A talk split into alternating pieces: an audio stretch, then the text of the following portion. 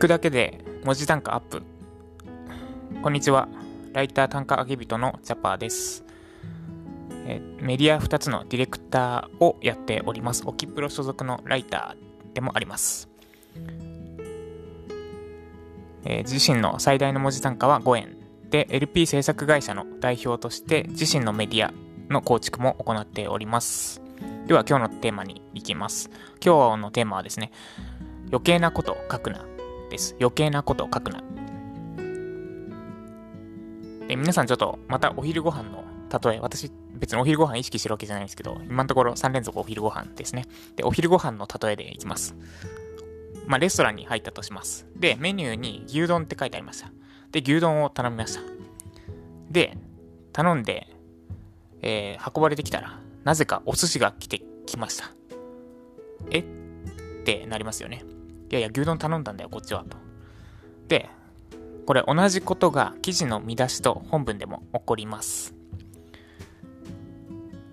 例えば、見出しが牛丼の食べ方なのに、食べ方以外のことを書いちゃうですね。まあ、牛丼とお寿司ほどの差はないんですが、これ、えってなってしまいます。見出しが牛丼の食べ方なのに、他のこと書いてしまうとですね。で、どういうこと？ってなると思うんですが、例えばですね、見出しに牛丼の食べ方ってやってたとしますね。でそうすると、本文には食べ方だけをとにかくきっちり説明すべきなんですね。で、やってはいけないのは、やってはいけないし、やりがちなのが、見出しが牛丼の食べ方なのに、牛肉は鉄や亜鉛などのミネラルが豊富ですとか、まあ、これ、牛丼の食べ方なのに栄養の話関係ないですよね。で、あと、牛丼じゃなくて親子丼もおすすめですとか、これも牛丼食べ方と全く関係ない。こういうのすごくやりがちです。で、こんな余計なこと書く、書く暇はないはずなんですね。1見出し内の本文って大体まあ400文字以内がいいと言われています。で、それ以上行くなら見出しを分けるべき。で、この見出しの中に、まあ、結構ギリギリになると思うんですね。見出しのことを、えー、見出しの、まあ、結論書いて、え具体例書いて、あ、理由書いて、具体例書いて、で、最後締めってやったら、それだけでも400字は絶対いくと思うんですね。で、そこに余計なことが入るやつは必ずないはずなんです。なので、えー、見出しと関係ないことは本当に極力書くべきではありませんということです。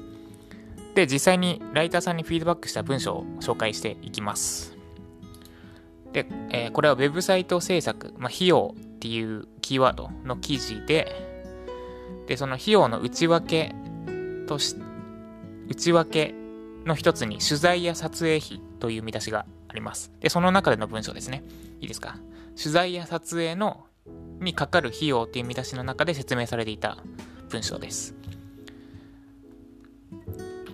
えっと、見出し丸ごと読みますね。カメラマン1日3万から8万円。プロのカメラマンによる写真の撮影の相場は1日あたり3万円から8万円です。撮影場所がカメラマンの拠点となるエリアから離れている場合、別途移動費用が発生する場合もあります。1日がかりなら1商品1カット30商品程度。人物であれば1人4カット10人程度の撮影が可能です。被写体によっては事前準備が必要なこともあるため、効率的な撮影のためには準備が欠かせません。例えば、柔らかいお菓子などの撮影は、一度凍らせてから商品をカットし、解凍後に撮影すると断面の美しい写真に仕上がります。準備に長時間かかる場合もありますので、事前準備やカメラマンをサポートする方が望ましいです。はい。これがライターさんが書いていただいた記事です。で、今聞いていて、どこが関係ない部分か要は牛丼の食べ方って見出しなのに全く関係ないことを説明している場所はどこかってところですね。で、今回見出しは取材や撮影の費用でした。で、関係ない部分は後半ですね。その被写材によっては事前準備が必要なこともあるため、効率的な撮影のためには準備が欠かせません。これ、費用と全く関係ないですね。準備。事前準備について。あと、柔らかいお菓子などの撮影は一度凍らせてから商品をカットし、解凍後に撮影すると断面の美しい写真に仕上がります。これあの私も読んで、あ、そうなんだ、へえとはなったんですけど、今回の見出しだと、これも関係ないんですよね。取材や撮影にかかる費用の話をしているので、その美しい写真の撮り方っていうのは、どんなにそれが、なんだろう、いい知識、情報であっても今回は関係ないです。というところですね。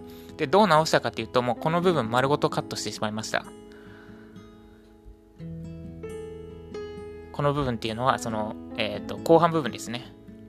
カットしました。で、カットした後のだけ読むと、カメラマン、あ取材や撮影にかかる費用。カメラマン1日3万から8万円。プロのカメラマンにより撮影写真の撮影の相場は1日あたり3万円から8万円です。撮影場所がカメラマンの拠点となるエリアから離れている場合、別途移動費用が発生する場合もあります。1日がかりなら1商品1カット30商品程度。人物であれば1人4カット10人程度の撮影が可能です。以上です。で、後半の、えー、被写体に被写体によっては事前準備が必要だとか、柔らかいお菓子は凍らせて通るとか、あと、事前準備はカメラマンをサポートする、サポートする方が望ましいとか、もう全部ですね、もう、えー、ごっそりカットして、文章が半分ぐらいにしたイメージですね。